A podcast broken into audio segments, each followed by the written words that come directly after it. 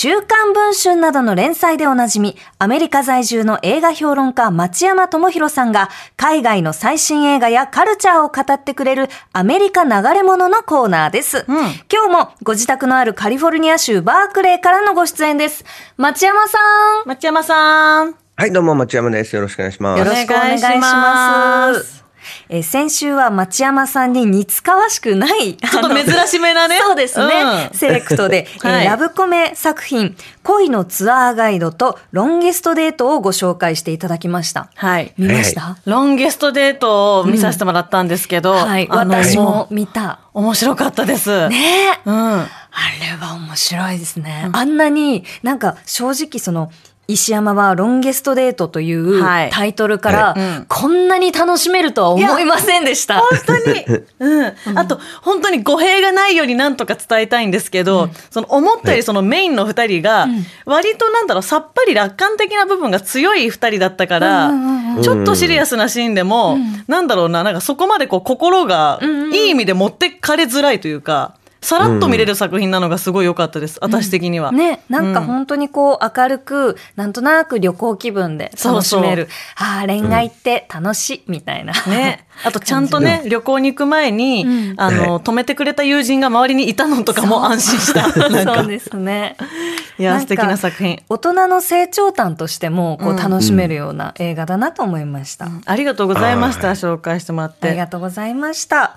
えー今日ご紹介していただく映画はどんな作品でしょうか、はい、えー今日もね、自分に全然似つかわしくない映あら画ですね。おはい。うんあの、17歳の、えー女子高生の青春映画ですよ。はい。えそうなんですか？はいうんはい。もううちの娘がもうすでに24ですからね。はい、はい。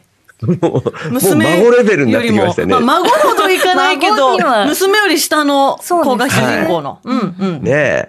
で、全然似つかわしくないんですが、えっと、タイトルはですね、マイスモールランドというタイトルの映画でうんうんうんうん、えーこれね、公開は去年の5月で日本映画です。はい。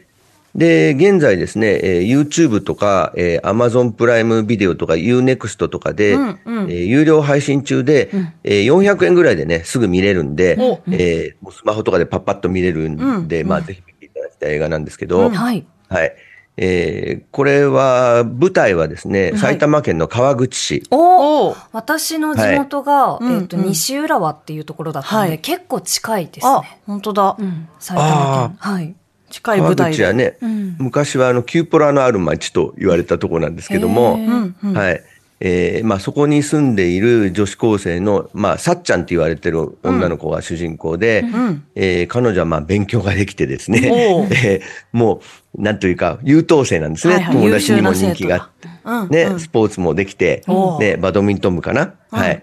で、まあ、ただ、お金があんまりないので、うん。あの、コンビニで、まあ、働いて、うんうん。大学に行く学費を稼いでるんですけど、うん。こここでコンビニの一緒に働いてる男の子とも仲良くなってですね、あらあら。ラブラブになっていってというですね、えーまあ、その辺はいい感じなんですけども、青春ですね。はい。ね。うんうん。はい。このさっちゃんはですね、はいあの、クルド難民なんですよ。はうんはいあ。。なるほど。えクルドっていう、クルドっていうのはどこにある国なんですか、これ、この、まあ、映画の中でもですね、はい何度も聞かれるんですね。うんあの、クルドって、あの、どこの国とかね、うんうんあと、なんだっけ、ワールドカップに出てるとか聞かれるんですけど、あ答えられないんですよ、このさっちゃんは。うんうん。クルドっていう国はないからです。うんそうなんですよね。はい。えーまあ、もともとはあったんですけど、なんクルドって国は歴史上何回も、あの、あったんですけれども、うんうんうん現在は、あの、他の国にですね、引き裂かれてしまって、うんうんえーシリアとイラクとトルコと、えーイランに引き裂かれて、うんえーまあ、バラバラになってるんですね。なるほど。国を持たない最大の民族と呼ばれてるらしいですね。クルド人自体が。もう何百万人もいるんですけども、うんうんまあ、かつて、まあ、ユダヤがね、あの、イスラエルっていう国ができるまでは、はい。あの、紀元1世紀にそのイスラエルって、ユユダヤっていう国が滅ぼされちゃって、ローマ帝国に。で、まあ、世界中に散らばったんですけど、まあ、それと同じ状態になってるんですね、クルドの人たちは。はい。で、ただ、クルドって言っても、その、まあ、なんというか言いにくいので、彼女は周りには、うん私はドイツ系って言ってるんですよ。ああ、まあ、パッと言って伝わるだろうっていうのを、うんうんうんなんだろうな、こう、泣く泣く選択してるんですかね？はっきり言うと日本人の差別意識があるからですよ。まあ、そうですよね。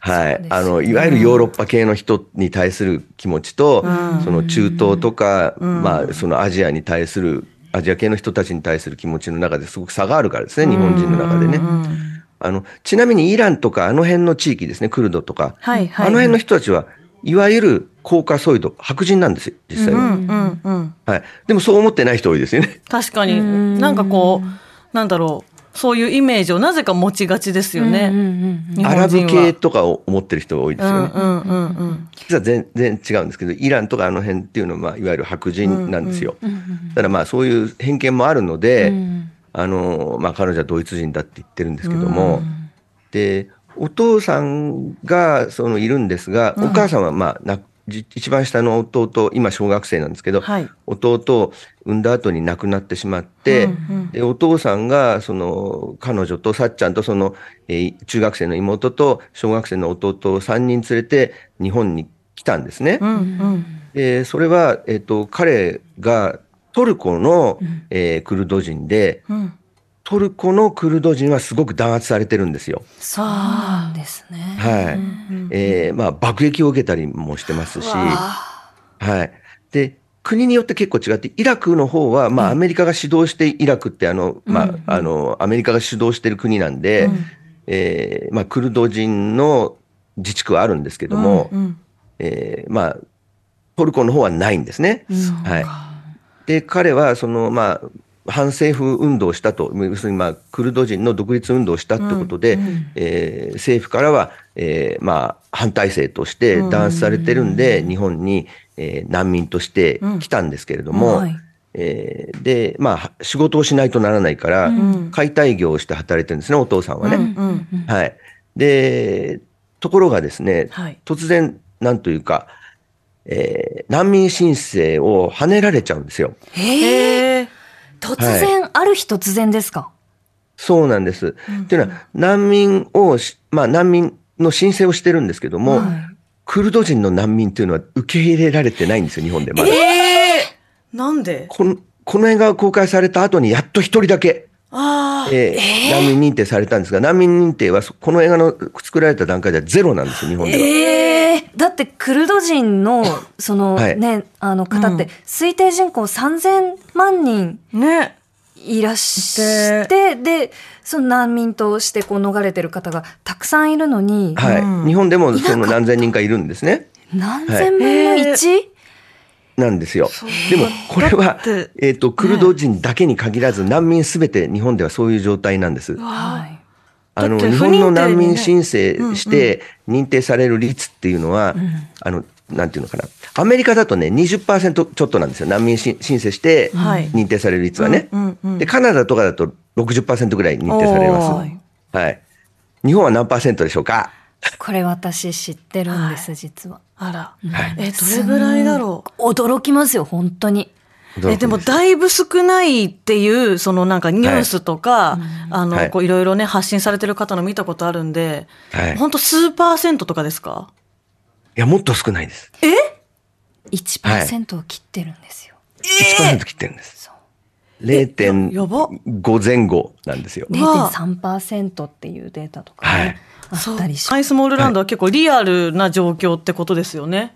はい。これはまあ、あの、原作もあるんですけども、まあ実際にその、クルド系の難民の人たちの、まあいろんな例を、えー取材して集めて作られた話ですね。実際にあった話が全部、あの、それぞれのエピソードの元になって取材されて。うん。はい。で、その難民申請が通らないとどうなるかっていうと、はい。在留許可が消えちゃうんですよ。うん。在留資格がなくなってビザが消えるんです。うん。えじゃあ生活していけないですよね？生活もしていけないですね。不法移民という形になるんで、すよね。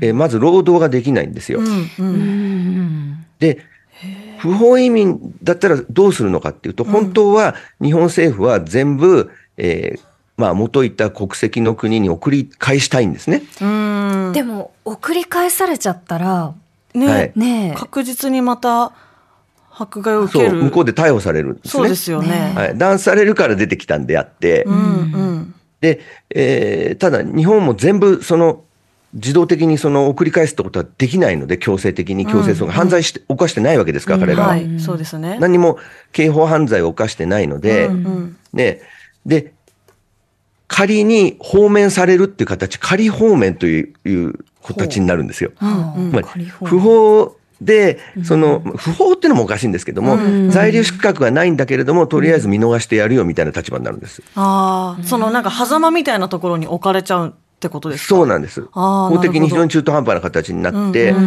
で、ただ、働くことができないし、もちろん健康保険とかもないんですよ。え社会え保障なくて働けなくてどうやって生きていけばいいんですかね？ね。だからやっぱり働かざるを得ないんで、お父さん働くとうん。捕まっちゃうんですよ。不法に働いたってことで。え、それってじゃあ、その、狭間に置いてあげるよっていう定義を取ってるけど、もう帰るしか、送還されるしかない感じになっちゃいますよね。そうですね。そうですよね。はいその順序立てて考えていくと。そう。うんで、捕まっちゃうでしょ、はい。で、捕まると、今度は入管っていう、まあ、入国管理局あのー、えー収容所に入れられるんですね。はい。これもすごく不思議で、これってどういう組織なのってことですよ、法的に。確かに。何刑もしてないのに務所みたいなんですよ。ねそう、何もしてないんですよ。刑法犯罪を犯してないんですよ。うんうん。でも刑務所みたいなところに入れられちゃうんですよ。うんねでねその中でもこうはいいろいろなそのウィシュマさんのこの事件とかね本当にこう痛ましいことが起こったりはい。してるはいっていうことを考えると、うんはい。ちょっとやっぱりこう立ち止まっていろいろ考えたいはい話だなってすごく思いますうんね。うん。そうですよ入管のその収容所の中で、まあ、何人もの、えー方が亡くなってるんですね。それも、うん例えば病死だったり、治療を受けなかったりだけじゃなくて、うん自殺も多いんですよ。わあ、そう。まあ、ひどいところなんで。はい。で、一番の問題は、なぜそういうことになってるか、自殺するようなことになるかというと、期限が決められてないんです。収容期限が設定されてないんです。いつまで？永遠に出られないかもしれないんです。そっか。それはだって、なんか本当に一縷の望みをかけて、はい。ね、その迫害されて、その違う国に来たのに、こっちでもこうかってなると、そりゃちょっと絶望してしまうというか。そうなんですよ。うんなんか逃げ場がない、ねそう、だから結局、そういう絶望的な状況に置くことで、えーまあ、その国籍国に帰るっていう決断をさせるための場所なんですよ。あーでもそれってすごいそれが目的で都合がいいですよね。都合よくないですか？一種の拷問なんですよね。ねなんかそれってね。手を下さずしてじゃないですけど。はい。なんかこう罪なく、うん。まあ、はい。こうねその自分の国でいろいろなこう、うん。うんじょ事情があってで、うん。生きている人も、まあ、はい。その日本でこう暮らしている人と同じように生きている人だっていうことは、うん。同じ人その間なのに。前提として、はい。なんでかなって思っちゃうところ私は結構ありますね。うんですよね。ただ、ここで一番問題なのは、これ、主人公の17歳の女子高生のさっちゃんの目から見たドラマなんですよ。はいはい。この、えー収容所に入るお父さんではなくて。ああ、そうかそうか。ある日まずこの突然お父さんがっていうことですよね。そうなんですよ。うんで、17歳、えー高校生の女の子と中学生の妹と小学生の、えー弟3人だけで生活していかなきゃなんなくなるんですよ。わあ。収入ないんですよ。ね、だってバイトしかしてないわけですよね。その自分の学費のためにやっていた。バイトもできなくなるんです。あ、そっか。そうそうだか、そっか、そっか。そのお父さんがな難民申請資格がが不彼女も認定になると？いや、彼女も、あの、在留資格を失っちゃうんですよ。そうですよね。子供の頃に来てるんで。はい。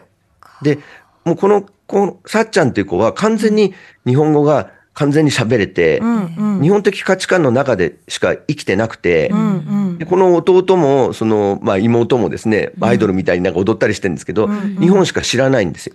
そっか、日本で育ってるんですもんね。はい。うん。それを、その全く彼女たちにとって、未知の国であるトルコに送り返そうとしてるわけですよ。日う本政府は。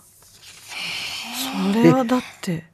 ああまりになうん。お話だなあまりなことなんですけど、うん。で、ところが彼女たち、そのこういった人たちを守る法律っていうものがないから今、すごく問題になっていて、うんうんうん。今その入管法っていう、まあ、入国管理法をですね、えー改定するということで、その法案が、えっ、と、先週、日本の、まあ、衆議院議会を通ったんですね。うん。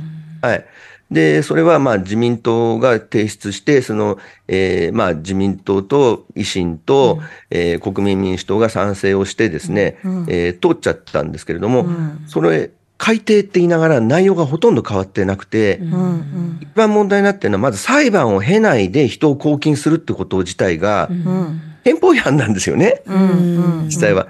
で、これに関しては裁判を受けらう受けられるという権利を加えてくれって言ってるのが立憲民主と共産党なんですけども、えーそれが今回の改定には含まれてないんですよ。うん。そうなんですね。普段で普段というか普通、はいそのあのなんだろうなこう人の身体をこう拘束するんだったら、警察官とか検察官とか裁判官とかあの、はい。刑務官とか、うんたくさんこう役割がいて、はい。決められることを入管っていそううまあ行政職員の人のこの権限にうん全部そこにはい。集められるってことなんですね。入管が全部決めちゃうんですよ。で、どういう基準期限なしでのが。交流っていうこと自体が、やっぱりこれも憲法違反なんですそうでけど、すよね。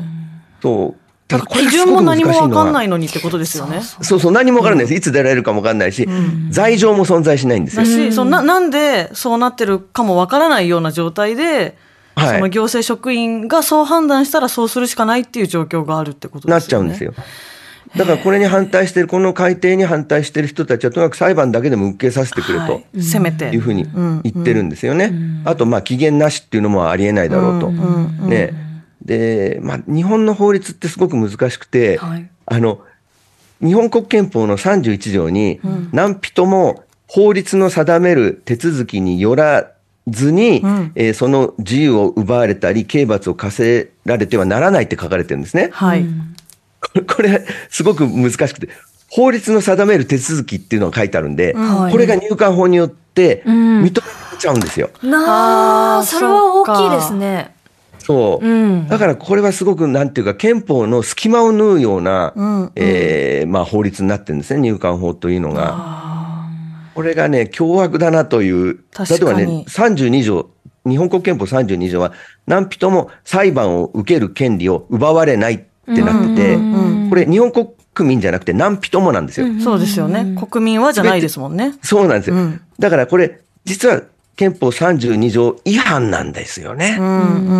そう。だからこれをね、通しちゃってるっていうのは非常にね、大きな問題で、えーで、まあ国連とかですね、えーは、これは日本の入管法は完全にこれは人権侵害であるというふうに言って、えーまあ抗議してるんですけれども、国連からも言われてるんですね。言われてます、これは。んはい。ただ、このね、えーマイスモールランドって映画はそういった問題をね、えーこの主人公のさっちゃんの目から見てるから、うんはいこう声高に何が問題なんだってことは言わないんですよ。ああ、なるほど。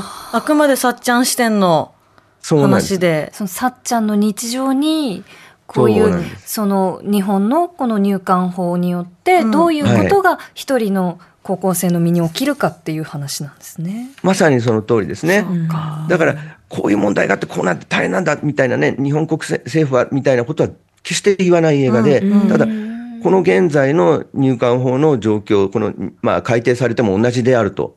で、その日本で育って日本しか知らない一人の女の子の人生が破壊されてしまうんだと。で、これが許していいのかっていうことは自分が考えるんですね、見た人が。そう、なるほど、はいきっかけになるものというか、はい。うんうんうん。で、やっぱりこう、働けないでしょ、正式にね。はいで、あの子供、自分の弟妹を食わせなきゃならないわけじゃないですか。うん。そっか、ね兄弟だけ残っちゃってるんですもんね。高そうなんですよ校生が中学2年生の妹と小学2年生の弟をうん食べさせてだって家賃だってかかったいや無理無理りするし。できないよ。家賃もやっぱり止められ、やまあ、止められるというか、追い出されちゃうんですね、家賃払えないから。あで、ただこの、あの、さっちゃんは、ものすごい美少女なんですよ。ーうん。と怖い人たちがいますよね。あ悪い大人たちがいますよね。あ、そっか、そのお金が必要なんだろうと。うわちょっとこれは、でどんどん追い詰められていくっていう話なんですけどもね。そうかなんか目をそらしては絶対いけないんですけど、なかなかこう見るのに、うんこうなんだろう見るぞとちゃんと決めてから見た方がいいヘビーな作品かもしれないですね。見ますけど。ですね。う んもちろん見ますけど。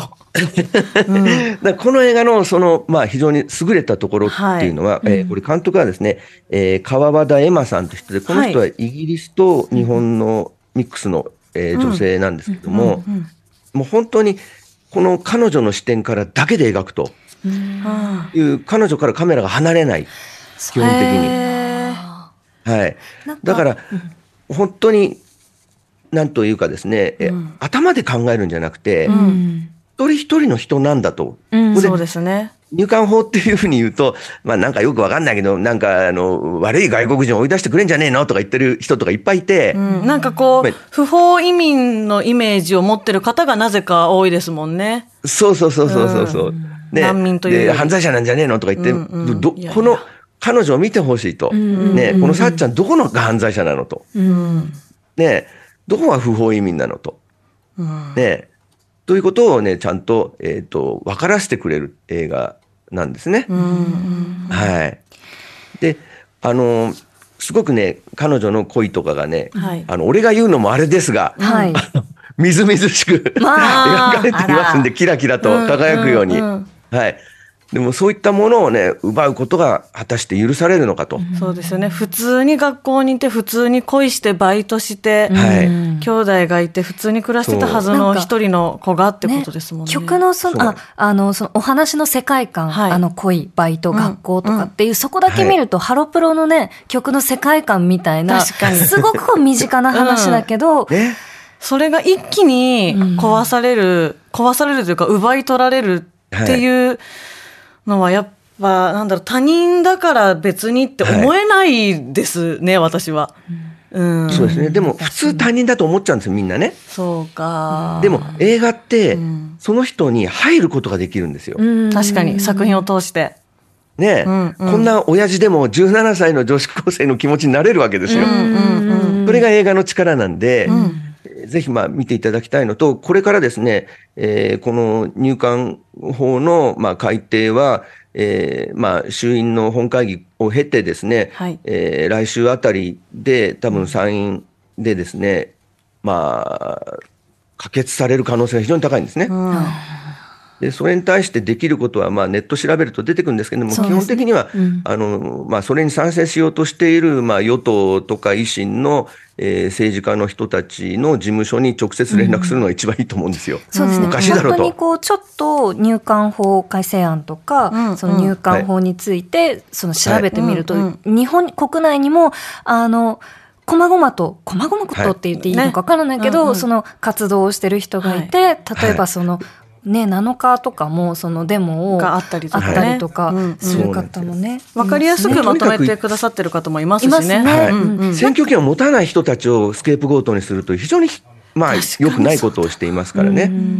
要するに彼ら投票権持ってないんだから、いくらいじめだって関係ねえだろうっていう人たちがいっぱいいるので、そういうことじゃないんだと、そういうことを許すような国は、平気で国籍を持ってる人もですね、今後、要するに税金を払ってないだろうとか、いろんなことでいじめるような国になっちゃうんで、ここで抑えといた方がいいと思いますよ。そうですね。ね、本当にこういろいろな意見があるかもしれませんが、まずはちょっとこのマイスモールランドを見て、はい自分事として一度考えてみて、はい。もでいいか。一歩踏み込んで調べてみたりとか、そうですそれをね。経て自分が何を思ってうんどう発信するのかとか、大事ですね。そう。アメリカ流れ物は各種ポッドキャストでも聞くことができます。ぜひご活用ください。